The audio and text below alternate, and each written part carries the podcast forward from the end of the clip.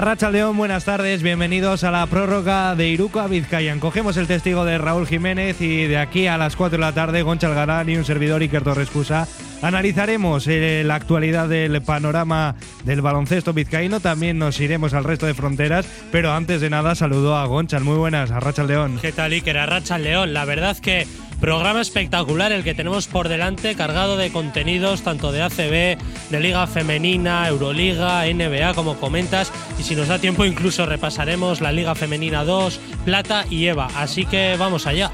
Vamos allá porque vamos a empezar hablando también de nuestras chicas del Lointe Guernica que tuvieron partido el viernes, pero es que mañana ya vuelven a tener trabajo. Venimos de una buena actuación en Liga Femenina y la Eurocopa que llega mañana. Sí, en la última prórroga de Iruko a Vizcayan, en el del viernes, comentábamos que las chicas de Ana Montañana se enfrentaban al Jairis de Alcantarilla, al conjunto murciano, y consiguieron la victoria por 78-70, por lo que se afianzan en esa quinta plaza de la clasificación. Pero comenta, como comentas, es momento ya de cambiar el chip y ponerse en modo Europa, porque mañana a las 8 reciben en Maloste a las polacas del Gorzó en los 16avos de la Eurocup. Decías que se quedan en esa quinta posición y es que está muy apretado todo por arriba, pues destacan Valencia Basket y Spar Girona con 12 victorias cada uno, después Casa de Zaragoza con 11, una nueva derrota de Perfumerías Avenida que les deja con 10, así que lo Interguernica, ya se lo preguntábamos el otro día a Montañana a ver si podía ser el año de la sorpresa, luego lo analizaremos, porque de momento tiene buena pinta el proyecto liderado por, por la exjugadora eh, Ana Montañana. Sí, buena pinta tiene, hombre. Es verdad que a priori van quintas y las cuatro que van por delante en teoría no son rivales directos porque son bastante más superiores a priori, pero luego hay que jugar los partidos. Llevamos ya una vuelta entera completada, por lo que ya más o menos las que han podido sorprender ya se pueden afianzar y dejar de ser la sorpresa para convertirse en una realidad. Y hombre, es verdad que al menos el playoff parece que lo tienen más que asegurado si tenemos en cuenta que Estudiantes que va ahora mismo octavo tiene un balance negativo con siete victorias y ocho derrotas.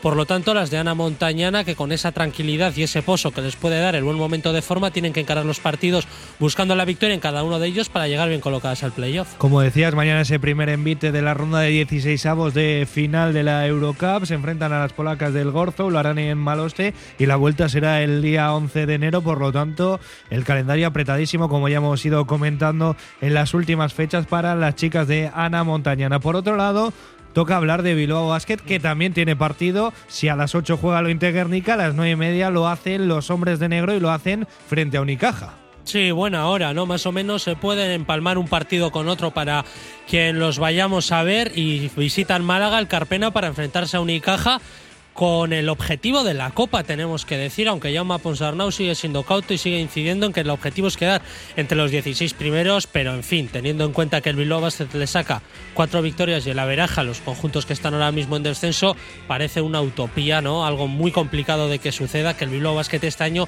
vaya a estar en la pelea por la permanencia. En cualquier caso, se le ha preguntado hoy a Jaume Ponsarnau en rueda de prensa qué es la Copa para el equipo y ha contestado lo siguiente. La Copa es una ilusión que está allí y que, y que yo no soy nadie para sacársela, ¿eh? pero que nosotros en lo que miramos de estar centrados es en lo ser máximo competitivos posibles para pues, intentar ganar en Málaga.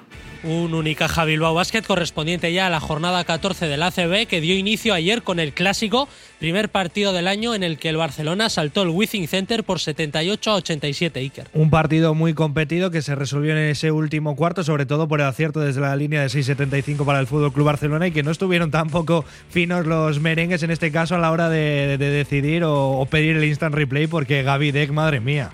Sí, la verdad es que se coronó, ¿no? Prácticamente en cuestión de un minuto tiró a la basura Chus Mateo ambos challenge.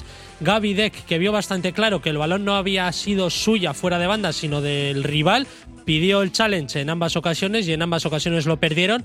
Y es verdad que tampoco eran repeticiones que dejaran dudas. Era bastante claro que el balón había salido del jugador argentino, que había sido el último en tocarlo. Por lo tanto, es verdad que le pidió perdón tras perder el segundo challenge, pero no entiendo cómo Gaby Deck, si no lo tiene tan tan claro, incide tanto en pedir a su entrenador que malgaste los challenges. Por cierto, hablando de Bilbao Basket, luego escucharemos en profundidad también la rueda de prensa que han llevado a cabo tanto Yamo Ponsarnau como Francis Alonso, pero seguimos hablando del resto de competiciones, por ejemplo, en la Euroliga, que el viernes pues ya despedimos o analizamos la jornada del jueves, nos quedaban otros partidos para el viernes, así que luego los analizaremos, pero por ejemplo, el Barça se llevó ese duelo frente a la Estrella Roja, Olympiacos se llevó el derby frente a Panathinaikos, Alba Berlín ganó, eh, asaltó en este caso el pabellón de Asbel en Lyon y por otro lado la Virtus de Sergio Escariolo que ganó por 92-88, tendremos luego tiempo para hablarlo más reposado.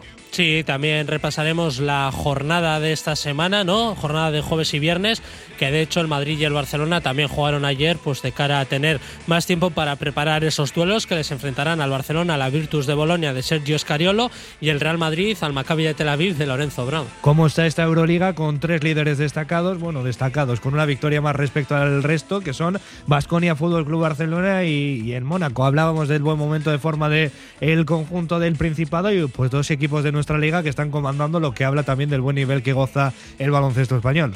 Sí, la verdad es que el nivel de la ACB es espectacular, no es la mejor liga de Europa para mí, sin ninguna duda, y muestra de ello es como sobre todo Barcelona y Madrid prácticamente año tras año alcanzan la Final Four y prácticamente siempre los playoffs de la Euroliga, y este año pues tenemos al Vasconia allí rindiendo a un grandísimo nivel y liderando la clasificación, y al Valencia pues peleando por entrar en playoff, es verdad que está tan solo una victoria de esa octava plaza, pero bueno, están muchos equipos con 8 o 7 victorias, por lo tanto no deja de ser uno más de ¿Y qué ha pasado esta noche en el Rocket Mortgage Fieldhouse de Cleveland?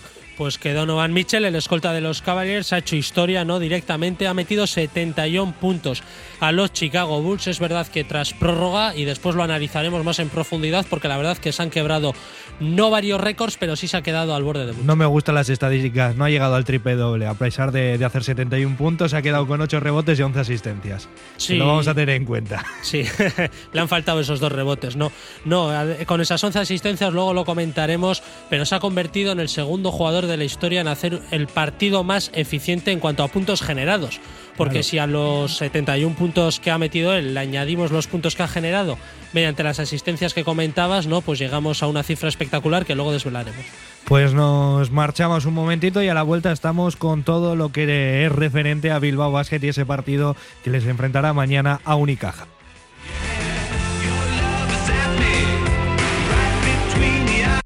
Oye, ¿cómo va?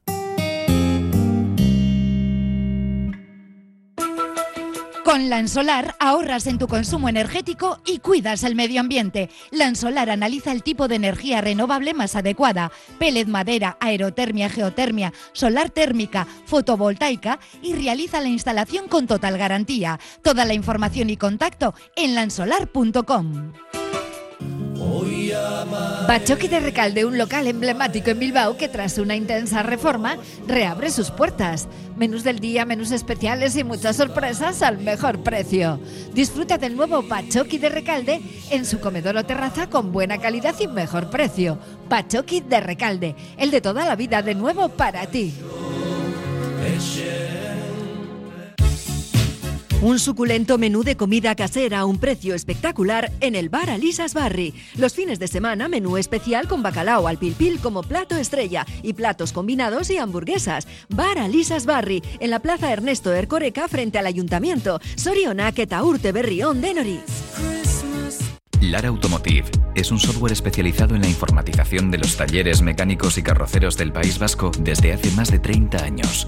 Lara Automotive es un software garante y homologado en el sistema Batus Ticket Buy que resulta muy intuitivo y facilita el control de las reparaciones efectuadas y su productividad. Actualícese lo antes posible al sistema Batus Ticket Buy y aproveche las deducciones que existen. laraautomotive.com Autocares Mayavia, más de 30 años viajando con nuestro pueblo. Servicios discrecionales y viajes nacionales. Autocares adaptados a personas con movilidad reducida. Autocares Mayavia 94 620 1976 y en autocaresmayavia.com.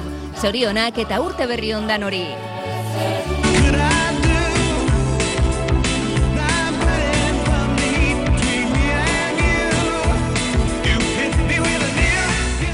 Pues mañana empieza esa ronda de cuatro partidos que van a decantar el futuro de Bilbao Basket y si estará en esa Copa del Rey hay que dar el callo, pero es que también, bueno, luego lo analizaremos, hoy empiezan ya también los partidos de, de los rivales que van a pelear por ese puesto de Copa del Rey. Sí, eso es. En esta jornada 14 que ya se encara la recta final de la primera vuelta, como comentas, buscando esos ocho pasajeros para la Copa del Rey, para la que ya tenemos tres clasificados. El Barcelona con la victoria de ayer, que se clasifica. Previamente lo hizo el Real Madrid y evidentemente el Juventud de Badalona, que ya está dentro como anfitrión, porque la Copa este año se disputa en Badalona. Comentabas que Bilbao Basket visita mañana el Carpena de Málaga, prácticamente en la primera de las cuatro finales que les quedan en clave Copa. Una visita muy importante para todo el equipo, pero que va a ser especial precisamente para Francis Alonso porque regresa a su casa, a Málaga, a enfrentarse a su ex equipo. Unicaja para mí ha sido eh, y es el club donde he crecido. Eh, también hay lazos eh, personales ¿no? con respecto a, bueno, mi familia que, que, no se pueden cortar y, y bueno, es un equipo que, que, siempre le mucho, siempre le tendré mucho cariño y, y bueno, será un partido emotivo. veré a muchas personas que que, tengo mucho cariño, que tengo mucha amistad, pero, pero bueno, en cuanto empiece, en cuanto esa pelota vaya arriba, eh, suelo ser una persona muy centrada en, el partido, eh, intento eh, poner mis cinco sentidos en, y concentración en, lo que está pasando y creo que, bueno, intentaré que no me afecte tampoco mucho en ese aspecto, pero, pero bueno, sí, con muchas ganas de, llegar allí y, y bueno, saludar a aquellas personas, pero también ir allí a ganar el partido.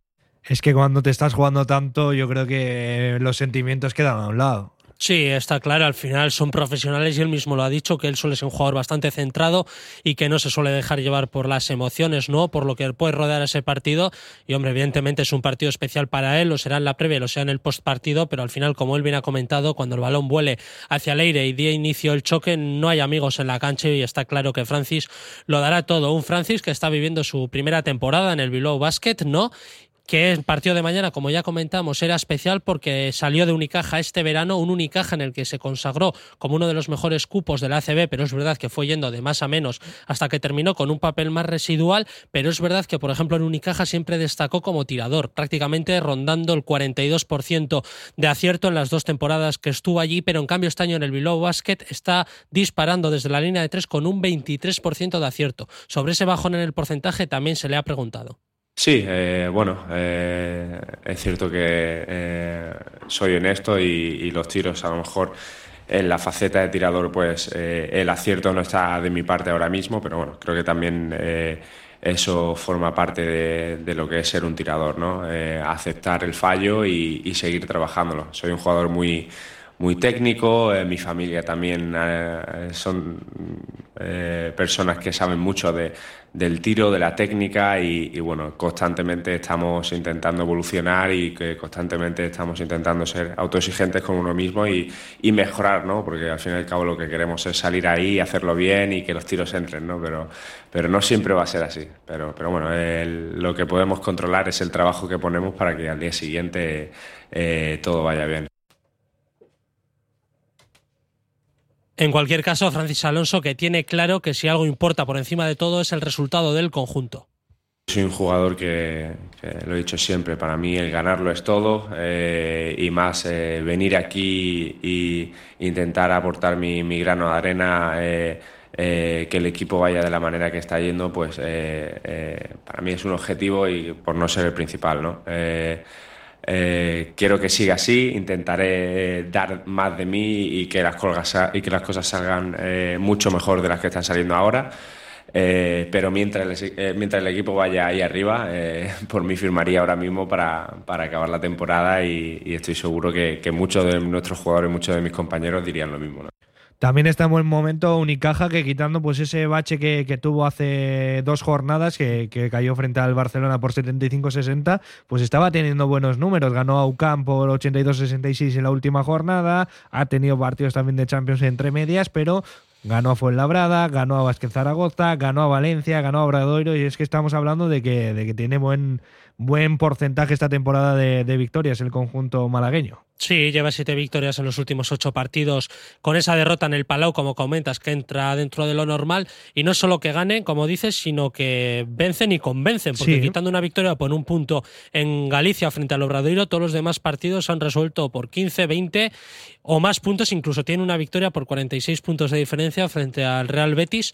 Un Unicaja que en los últimos años, la verdad, que estaba de capa caída, estaba jugando Euroliga hace cuatro o cinco temporadas y poco a poco se ha ido degradando como club, se ha perdido copas, ha perdido playoffs, ceses de entrenadores y parece que ahora con Ivonne Navarro han enderezado el rumbo, han hecho un equipo bastante competitivo este verano y desde luego que los resultados se están viendo clasificados ya para la siguiente fase de Champions con la copa prácticamente en el bolsillo, con pie medio en la Copa, así que como comentamos tiene un gran equipo. Sí, son cuatro derrotas las que han tenido a lo largo de, esta liga endesa y tres de ellas han sido precisamente con los equipos clasificados ya para la Copa del Rey, con Juventud, Madrid y Fútbol Club Barcelona.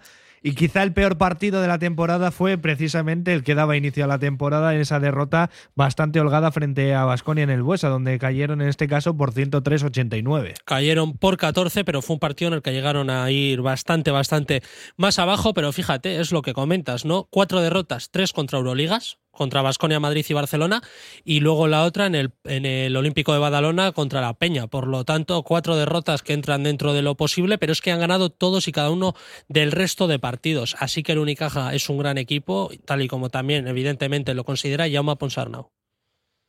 Año están compitiendo muy bien.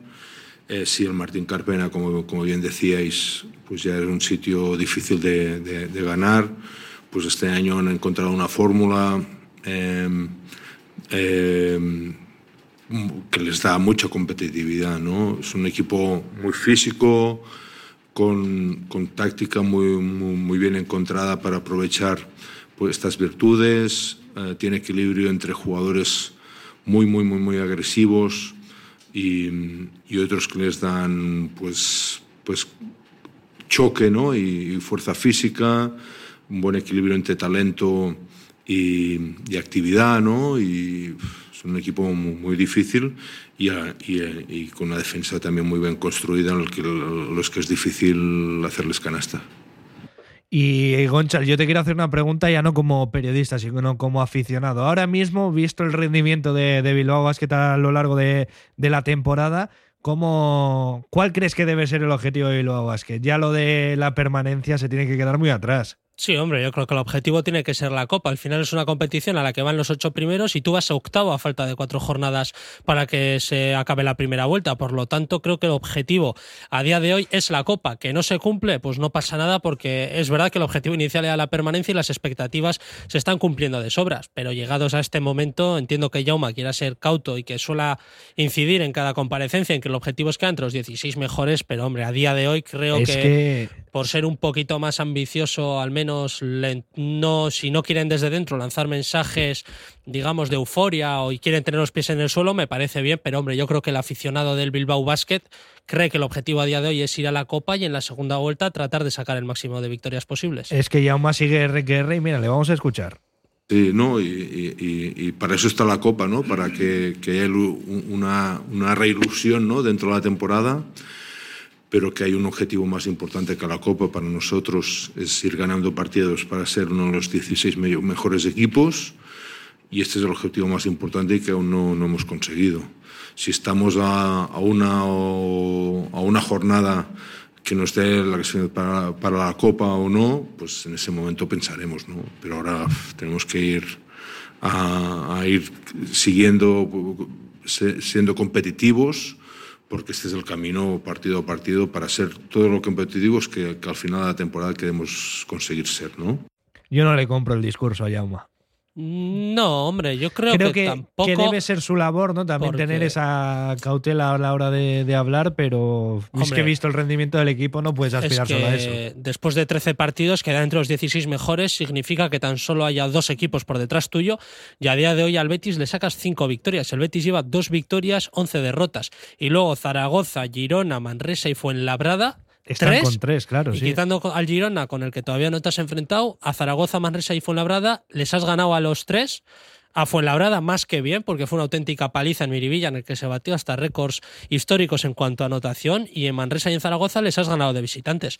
Por lo tanto, es irreal. Después tenemos a Granada, un Granada que tiene prácticamente a su quinteto entero lesionado y que está de capa caída, que lleva una racha negativa bastante notoria y que creo que va a ir a más. Por lo tanto, lo de los 16 mejores, pues hombre, es que te pones muy mal se tiene que hacer en la segunda vuelta y muy bien lo tienen que hacer los demás para que el Bilbao que termine en la pomada de abajo. Creo que va a estar en la pomada de la media tabla, no peleando por el playoff. Yo creo que también, que ese debe ser el objetivo. He Visto el, el rendimiento hasta el momento, ¿no? Igual a principios de temporada, pues querríamos tener esa cautela de cara a poder conseguir la permanencia y que ahí fuera el, el tope de este Bilbao Basket, pero es que son tres victorias en los últimos cinco partidos y, y es que vemos a los de abajo, por ejemplo, a Fuenlabrada que ha perdido los últimos cinco, el Real Betis solo ha conseguido uno de esos últimos cinco, Manresa también los últimos cuatro los, los ha perdido, por lo tanto es que no te puedes meter en ese grupo. Tienes que aspirar a más de, desde ese momento.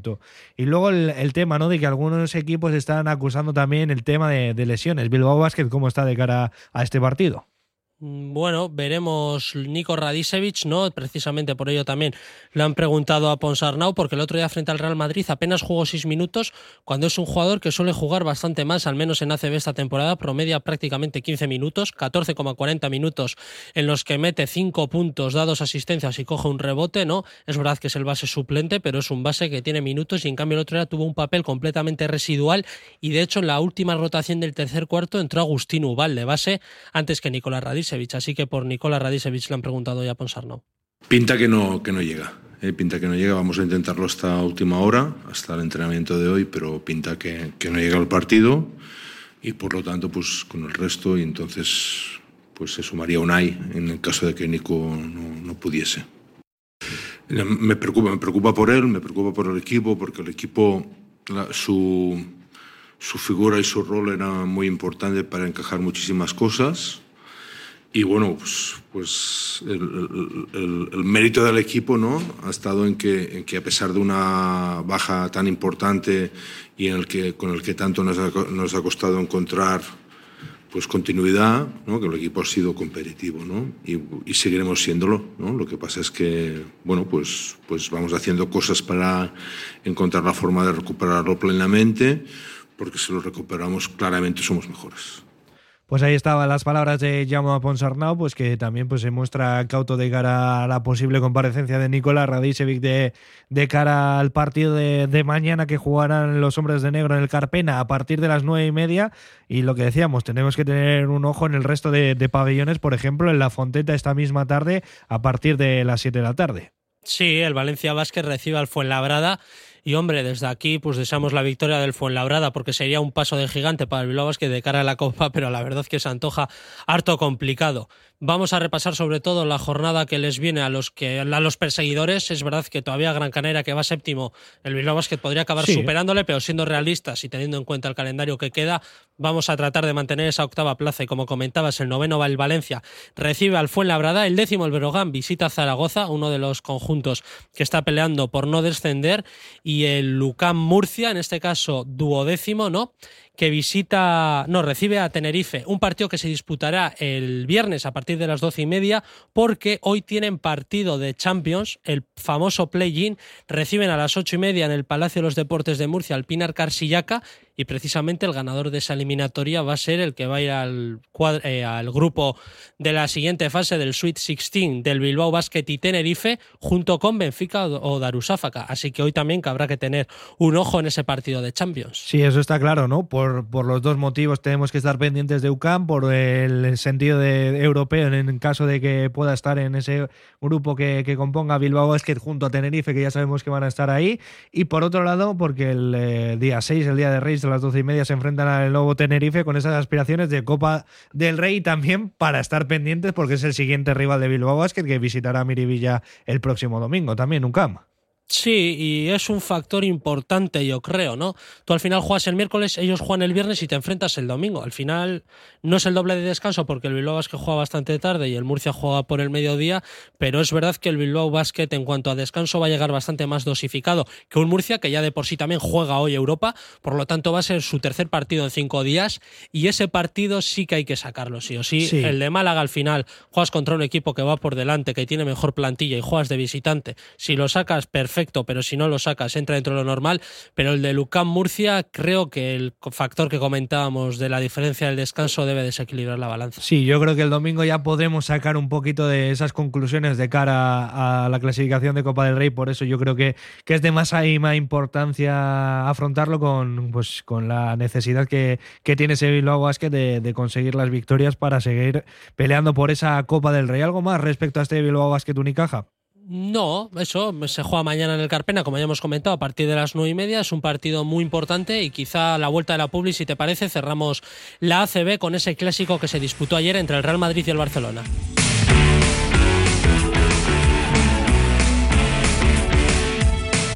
Oye, ¿cómo va?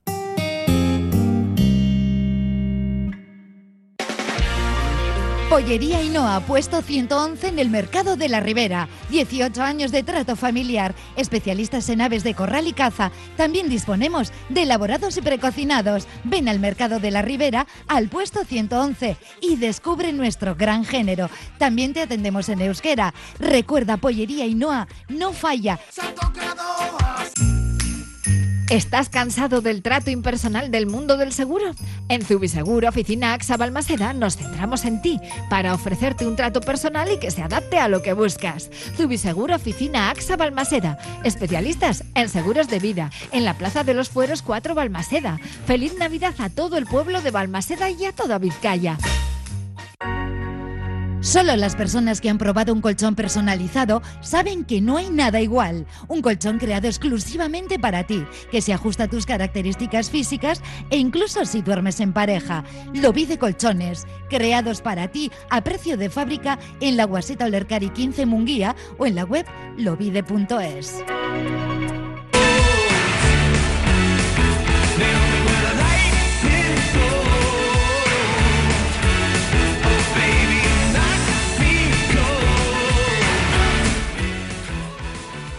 Pues toca hablar de ese clásico que se disputó en el Wizzing Center entre Real Madrid y Fútbol Club Barcelona. Los dos equipos que bueno que estaban en esa parte alta de la clasificación que ahora mismo están totalmente empatados tras esa victoria culé en tierra madrileñas. Sí, totalmente empatados, desempata el básquet average, en este caso el general, porque la primera vuelta es el que se tiene en cuenta, por lo tanto el Madrid, que a pesar de ir igualado con un equipo contra el que ha perdido, va líder, porque tiene un más 147, mientras que el conjunto de Salunas y Asiquevicius tiene un más 126. En cualquier caso, cuando se cierre la temporada regular se tendrá en cuenta el particular, por lo que el Barcelona sí que tiene esa ventaja tras el resultado de ayer, 78 a 87, por lo que tiene un 9 nueve puntos favorables en el particular y veremos porque al final son dos equipos que ganan muchísimo en temporada regular en ACB, por lo que sí que hay años en los que ese averaje acaba siendo decisivo. Sí, que no fueron suficientes, por ejemplo, los 30 puntos de valoración, el gran partido de, de Eddie Tavares para conseguir la victoria, en este caso para los de Chus Mateo.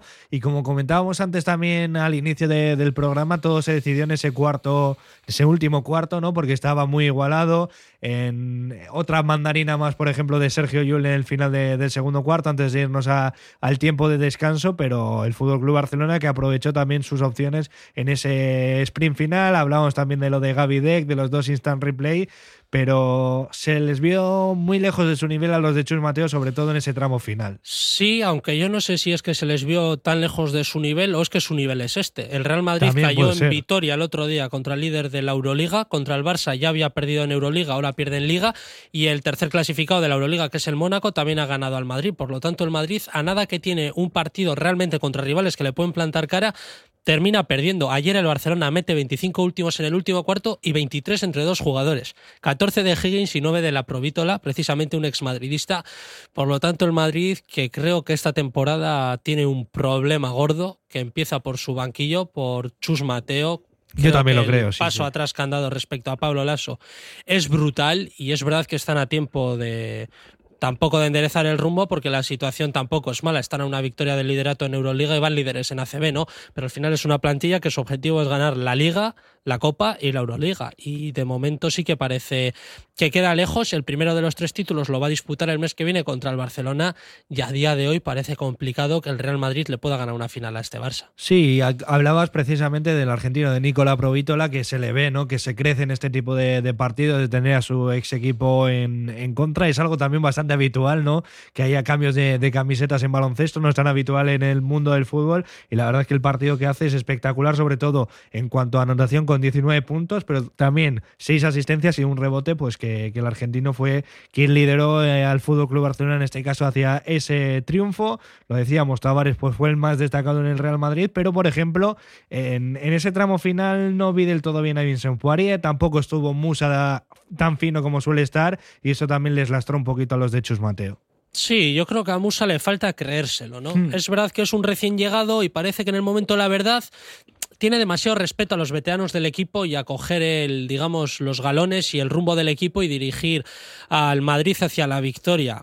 Luego hay rotaciones que hace Chus Mateo que son difícil justificarlas. Por ejemplo, Mario Hesson ya uno de los grandes fichajes del verano, ¿no? Por el que el Madrid ha pagado hmm. un pastizal porque tiene un gran sueldo, uno de los más altos de Europa, apenas juega 12 minutos. El Chacho Rodríguez, 4 minutos ayer en el que no le dio tiempo a aportar prácticamente nada más allá de un rebote a su equipo y en cambio Yul, un Yul que es verdad que de vez en cuando mete esas mandarinas pero que ya está bastante cascadete, jugando 15 minutos y yo creo que hasta cierto punto lastrando a su equipo. Si mira sus estadísticas hace un 12 de valoración, pero es verdad que mientras en el parcial en el que él estuvo en pista tiene un menos 6, en Madrid encajó 6 puntos más de los que anotó en ese tramo. Por lo tanto, yo creo que Chus Mateo debería reestructurar de alguna manera la rotación porque ahora mismo no está dando con la tecla, sobre todo cuando se enfrenta a rivales de su nivel. A mí quien me gustó mucho fue, por ejemplo, en el bando culé Cory Higgins, ¿no? que ya hizo un gran partido en Euroliga el otro día contra Estrella Roja con 15 puntos, eh, con sí, 15 puntos,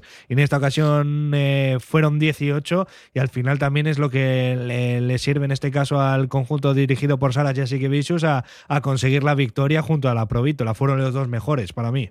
Sí, encima un Corey Higgins que viene de pasarlo muy mal con las lesiones recientemente.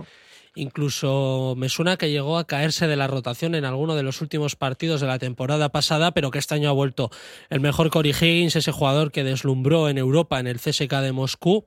Y la Provítola, pues que ya es un conocido de estos lares, estuvo en el Vasconia, estuvo en el Estudiantes, en el Juventud, en el Barça, en el bueno, ahora está en el Barcelona, previamente estuvo en el Madrid, ha estado prácticamente en cinco o seis equipos de la, de la ACB y es uno de los mejores bases de Europa a día de hoy. Yo creo que el Madrid tiene que estar arrepentido de haberle dado suela. Es verdad que cuando se tomó la decisión pues todavía ese final tan bueno de temporada que hizo la Provítola en sus últimos partidos con el Madrid no habían sucedido porque era una decisión tomada ya previamente, pero es verdad que fue un error, visto ya desde un medio plazo desde que se tomó esa decisión, fue un error del Madrid dar salida a este jugador. De todos modos, la sección del Real Madrid, eso lo que se tendría que replantear ciertas cosas, por ejemplo, la, marcha de Pablo Lasso, más allá de que, bueno, que, las declaraciones o las afirmaciones que hacían era por el estado de salud, luego salió el propio Pablo Lasso a decir que él estaba perfectamente y que tenía la alta médica por parte de, su cuerpo médico de confianza. Y Chus Mateo, pues al final que no deja de ser un segundo de a bordo.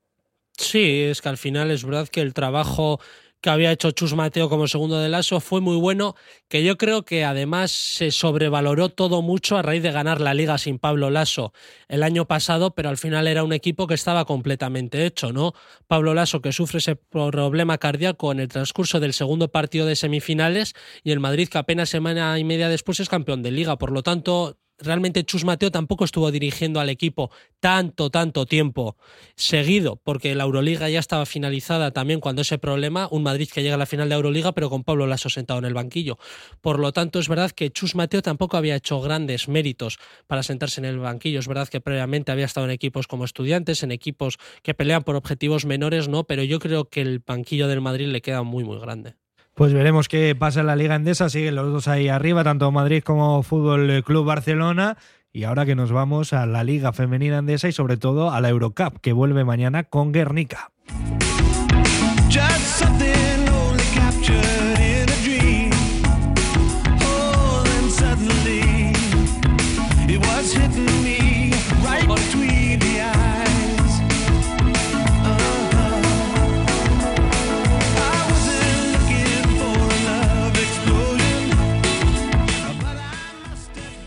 Lointe Guernica que, como decíamos, ganó el otro día frente a Jairis, frente al conjunto de Alcantarilla, lo hizo en Maloste y mañana tiene una nueva cita.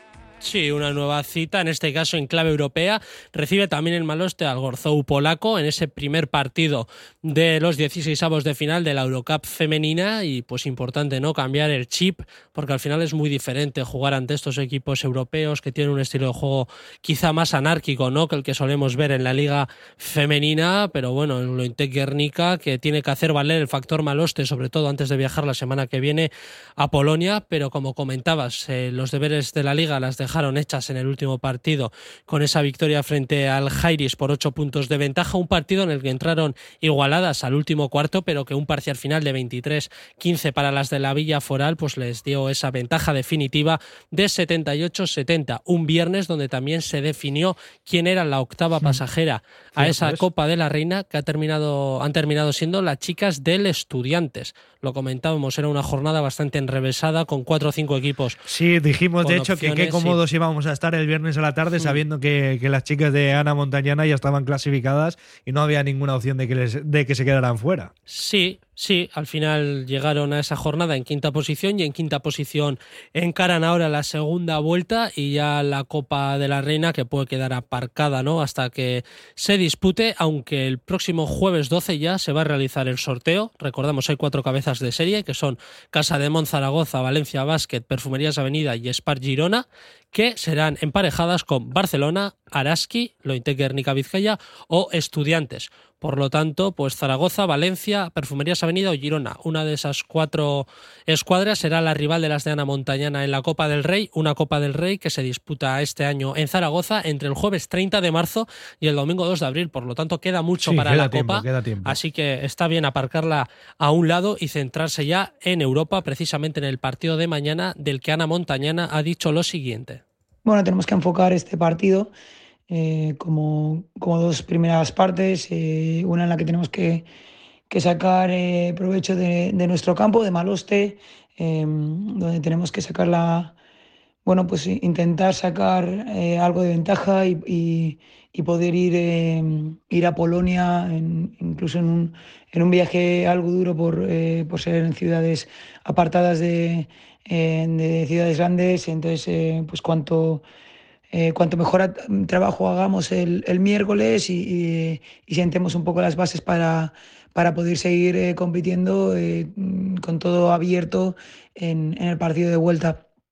es un equipo no con una rotación larga, pero con buenas jugadoras, incluso con, con, una jugadora, con Smith, una australiana que juega la WNBA, que, con con bastantes puntos en la mano. Eh, queremos afrontar eh, este miércoles eh, como el partido más importante para nosotros, donde seguiremos teniendo que, trabajar defensivamente en, estar sólidas, en, bajar sus puntos. Ellas están, están acostumbradas a, jugar muy fluidas, a, tener puntos tanteos altos y por, por, el tipo de liga en el que juegan y por el grupo donde eh, menos, una, menos una derrota, pues eh, eh, han tenido todo victorias, con lo cual intentaremos que jueguen lo más incómodas posibles y, y, poder centrarnos en este miércoles, en estos 40 primeros minutos y después poder ir para allá con opciones.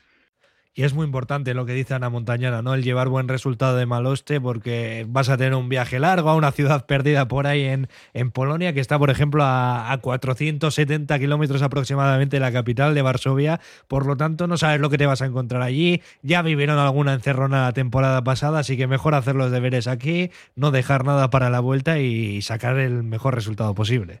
Sí, hombre, es verdad que la encerrona del año pasado en Turquía yo creo que se superaron todos los límites habidos y por haber, pero siempre es difícil visitar estos países del este, el tipo de afición que tienen allí, las canchas donde se juegan, ¿no? Y todo lo que rodea a esos partidos. Es verdad que Polonia tampoco es Turquía o Grecia o Serbia, y de hecho, estoy, mirando aquí el, mapa y, está cerquita de Berlín, por ejemplo, esta ciudad, Gorsow. Hmm. Pero eso es clave, ¿no?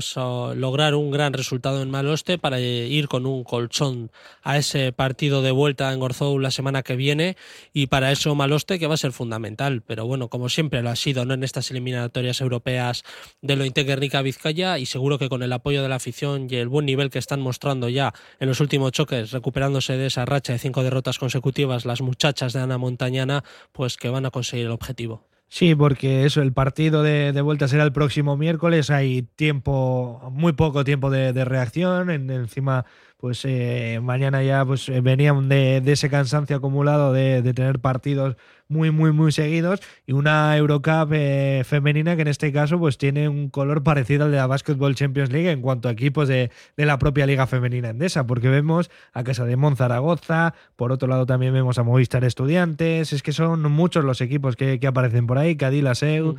eh, y al final hablamos de que se conocen mucho, ¿no? Luego ya veremos los que se cuántos se enfrentan en la siguiente ronda, pero a priori son, son muchos equipos de esta misma liga.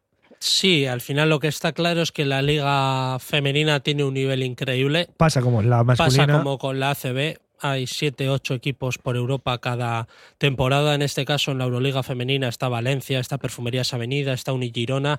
Y como comentas, pues ya en estos 16 avos de final de la Eurocup tenemos a Zaragoza, Estudiantes, a Cádiz Laseu y a Guernica habla del buen nivel que tiene la, la, liga femenina, como decía, pero también implica un mayor desgaste, porque aquí también los viajes que se pegan son curiosos, porque es verdad que quizá en competición masculina todavía hay bastantes equipos italianos, hmm. franceses y demás que al final que, bueno, en avión estás en, muy poquito, pero eso es lo que decíamos, la encerrona del año pasado en Turquía, pues con un montón de, transbordos, de, escalas, que, al final hacen complicada también pues la, convivencia o, la continuidad de, estos equipos a nivel económico. es cierto que al estar en primera división, pues te da más o menos esa soltura como para poder desenvolverte bien, pero, pero lo tienes que tener todo en cuenta.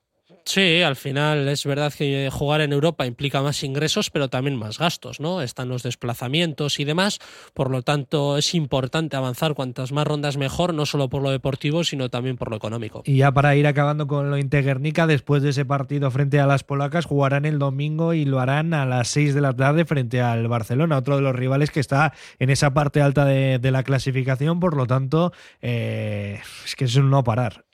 Es que tú lo has dicho, que eres un no parar juegan contra el Barcelona el domingo, después tres días después tienen que estar en Polonia, tres días después tienen que estar en Salamanca, para jugar contra Perfumerías Avenida y después reciben a Girona. La verdad es que los tres próximos partidos de liga son brutales en cuanto a dificultad. No me gustaría ser Ana Montañana en estos momentos, ni ninguna de las jugadoras porque, madre mía. No, es verdad que les puede venir bien ese colchón que comentábamos antes que tienen en liga respecto a la novena posición, ¿no? La que con la que se quedarían fuera de playoffs, sobre todo quizá para priorizar esta eliminatoria de Porque es verdad que en Liga se antoja complicado de todas, todas, pues vencer a equipos como Avenida, aunque a Perfumerías Avenida, aunque este año no esté muy fino, o incluso a Girona. Al final son equipos de Euroliga los que es muy difícil ganar. Pues veremos qué pasa. Toda la suerte del mundo a los eh, jugadores de, Ana Montañana de cara a ese partido que, va a ser eh, mañana a partir de las 8. Luego tendremos cita también con los hombres de negro a las 9 y media y también para ese partido del fin de semana frente al Fútbol Club Barcelona. Hacemos una última pausa y volvemos de inmediato ya para hablar de Euroliga y también de NBA. Eso es. Radio Popular, Erri Ratia.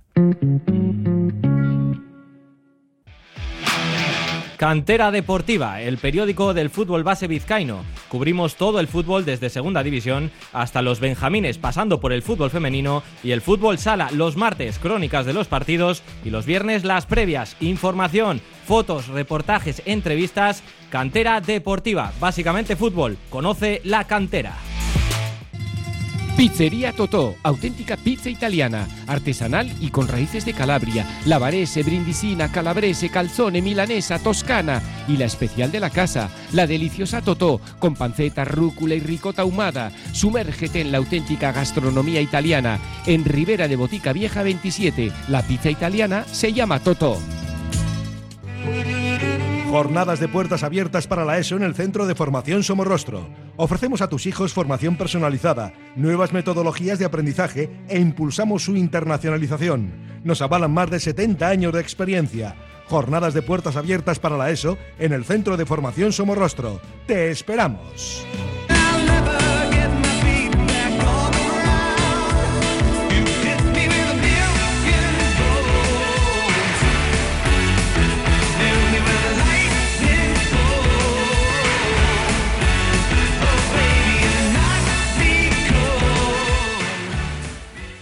Ya estamos de vuelta y como comentamos antes de ir a este último corte de publicidad, vamos a pensar en clave europea y, norteamericana porque ha llegado el momento de analizar lo que dejó de sí la jornada del viernes de Euroliga también de ver cómo se presenta esta semana en cuanto al panorama baloncestístico de la máxima competición europea y por último iremos a las Américas, ¿no, Iker? Sí, ahí ya yo me pierdo un poquito, no soy muy de trasnochar, ¿eh? Bueno, pues también está la opción de la Euroliga, que la verdad que el nivel en cuanto técnico y va año a año más y es una competición espectacular, así que lo que decíamos, una Euroliga que lidera actualmente Basconia junto con Barcelona y Mónaco las tres escuadras con 11 victorias y 5 derrotas y le siguen otro trío, en este caso el compuesto por Olympiacos, Fenerbahce y Real Madrid con 10 victorias y 6 derrotas. Iker, complicado encontrar una competición más igualada. Es que es impresionante. A mí cada, año me gusta más, lo decías, no sube el nivel y obviamente pues a, nivel de audiencias y a nivel de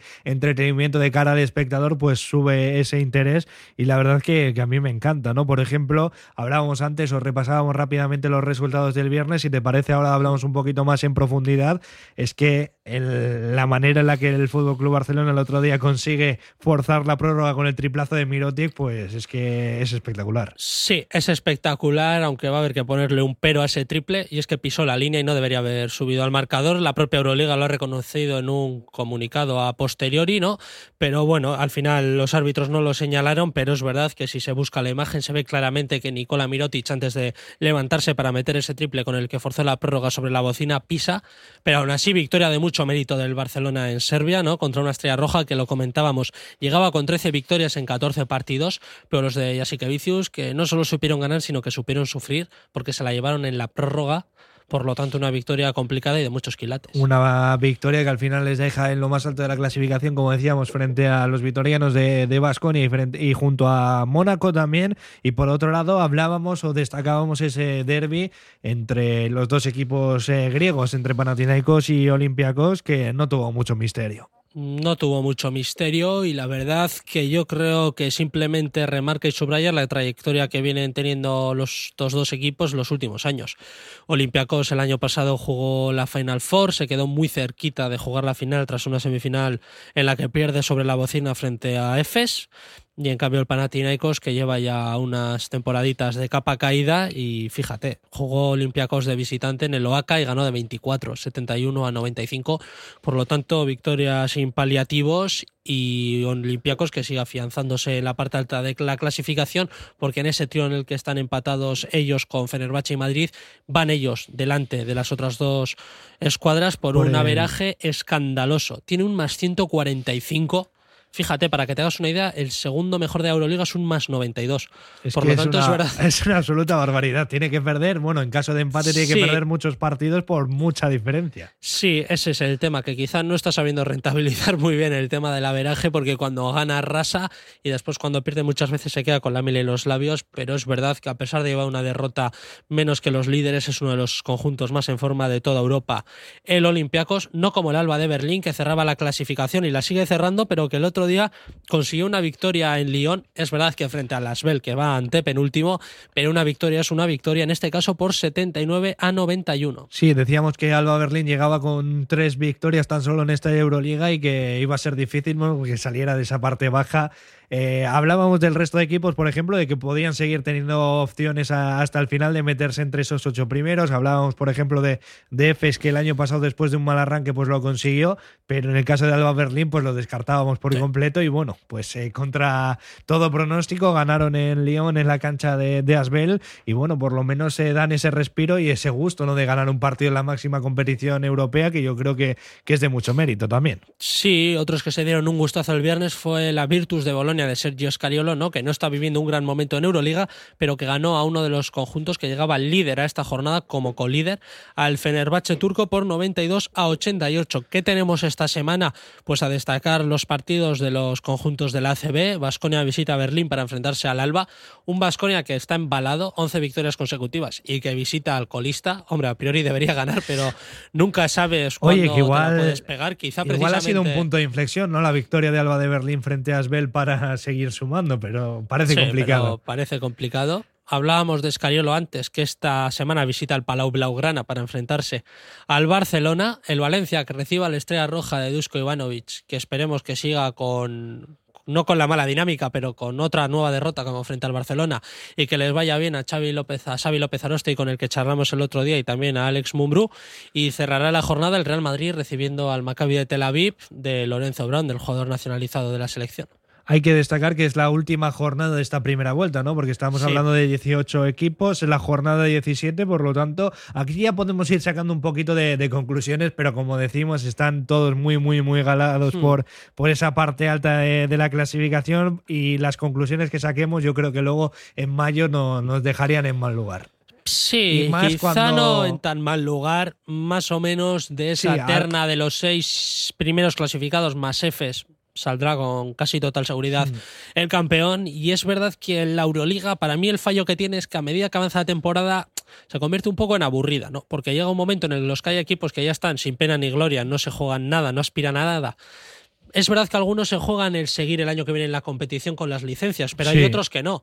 Por lo tanto, los que tienen licencia A, que saben que el año que viene la van a disputar sí o sí y que se quedan en tierra de nadie o bastante descolgados, pues digamos que se les puede hacer un poco larga, porque aquí tampoco tienes un objetivo intermedio de una copa o algo, como en una liga de, de- como en las ligas eh, de los países.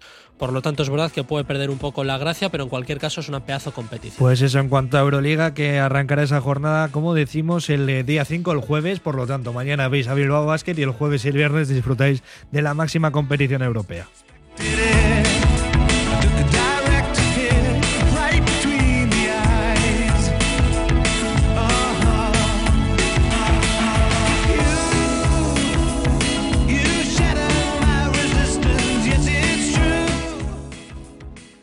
Qué ha pasado esta noche en la NBA? Hablábamos de Donovan Mitchell con esos 71 puntos, pero ha habido muchos más partidos.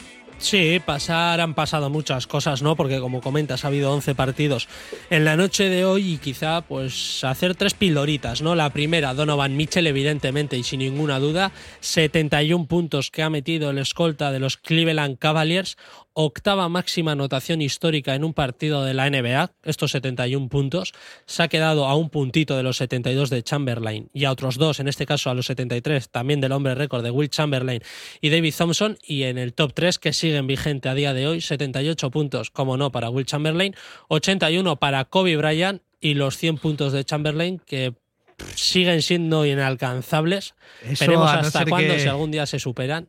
A no ser que inventen un robot o algo que haga canastas Pero- automáticas, me parece muy complicado. pero es complicado. Eh, Donovan Mitchell tampoco es que empezara el partido muy bien. Cinco puntos en el primer cuarto, 11 en el segundo, 24 en el tercero, 18 en el cuarto y el resto en la prórroga. Su hoja estadística, casi 50 minutos disputados, 34 tiros realizados, 22 anotados, de los cuales 15 fueron triples, de los que metió 7 y un 20 de 25 desde la línea de tiros libres. Creo que se tiene que dar una circunstancia muy importante para lograr este tipo de números y es que el partido esté disputado, como sucedió en esta ocasión. Es que estamos hablando la de- prórroga. de, un marcador de 145-134. Es una Sí. absoluta salvajada. Sí, tras prórroga, pero en los últimos años ha habido partidos de James Harden, Clay Thompson, incluso recuerdo uno de Kobe Bryant frente a Dallas, en los que han llegado con 60 puntos al tercer cuarto, pero sus equipos estaban ganando por paliza y no disputaron ni un segundo del último cuarto. Por lo tanto, creo que para que se den estas circunstancias de 70 puntos, 70 y algo, tiene que ser un partido igualado. pues como en este, que al final es verdad que es una barbaridad y no le quiero quitar ni un ápice de mérito, pero es verdad que necesita de una prórroga para dar ese paso de los 60 a los 70, que al final, digamos, es donde está la verdadera dificultad y donde se quedan muchos jugadores. Entonces es importante eso, que esté igualado como este caso y ya se prórroga, pues fantástico. Luego, por otro lado, los Brooklyn Nets, que siguen en un gran momento de forma, son ya 12 victorias consecutivas, si no me equivoco, tras ganar, además, por, por paliza contra San Antonio Spurs. Sí, los Brooklyn Nets, que cuando se dedican a jugar a baloncesto son un buen equipo de baloncesto. Parece que ahora mismo están centrados en jugar a baloncesto, porque la verdad es que el inicio de temporada de su Big Three pues fue curioso. Kevin Durant rajó de los compañeros diciendo que no tenían el nivel suficiente para jugar con él. Kyrie Irving, que se metió en una polémica. eh, digamos, difundiendo contenido de una película antisemita en sus redes sociales, por lo que fue sancionado un jugador que se perdió prácticamente más de la mitad de los partidos de la temporada pasada por no estar vacunado y no poder disputar los partidos como local. Y la tercera pata del Big Three, Ben Simmons, que prácticamente llevaba más de un año sin jugar con una lesión de espalda y que también se había empezado a perder muchos partidos. Finalmente están coincidiendo, están centrados en jugar a baloncesto, en dejar, parece ser, los egos al lado y centrarse en la pelotita. Y la verdad que cuando lo hacen son muy buenos y como comentas, 12 victorias consecutivas ya. Y por último, pues ese último apunte que hacemos de la jornada de NBA, el gran partido que vivimos entre eh, Golden State Warriors y Atlanta Hawks, con un marcador muy apretado, 143-141 tras dos prórrogas doble prórroga y canasta sobre la bocina de Kevin Looney para evitar la tercera del pívot de los Golden State Warriors. Ya destacar el partido de Clay Thompson, ¿no? 54 puntos con un 10 de 21 en triples. La verdad fue el jugador más destacado. El otro Splash Brother, Stephen Curry, que sigue fuera por lesión todavía una semana más. Y los Warriors que están sumando, y esto es muy importante porque la verdad no habían empezado nada bien la temporada del actual campeón, que estaba incluso fuera del play-in, pero son ya cinco victorias consecutivas con un récord curioso. Llevan 17 victorias, 2 derrotas como locales y 3 victorias y 16 derrotas como visitantes. Cuando juegan de local ganan, cuando juegan de visitante pierden, pero poco a poco que están sacando compromisos importantes. Y poco a poco nosotros también despedimos este programa, Gonchal. Le hemos analizado pues la actualidad y sobre todo remarcar esos dos partidos que tienen los nuestros mañana. Bilbao Basket contra Unicaja a partir de las 9 y media, y, a las 8. Guernica contra Garzó a partir de las 8. Así que aquí estaremos para contarlo. Agur. Agur.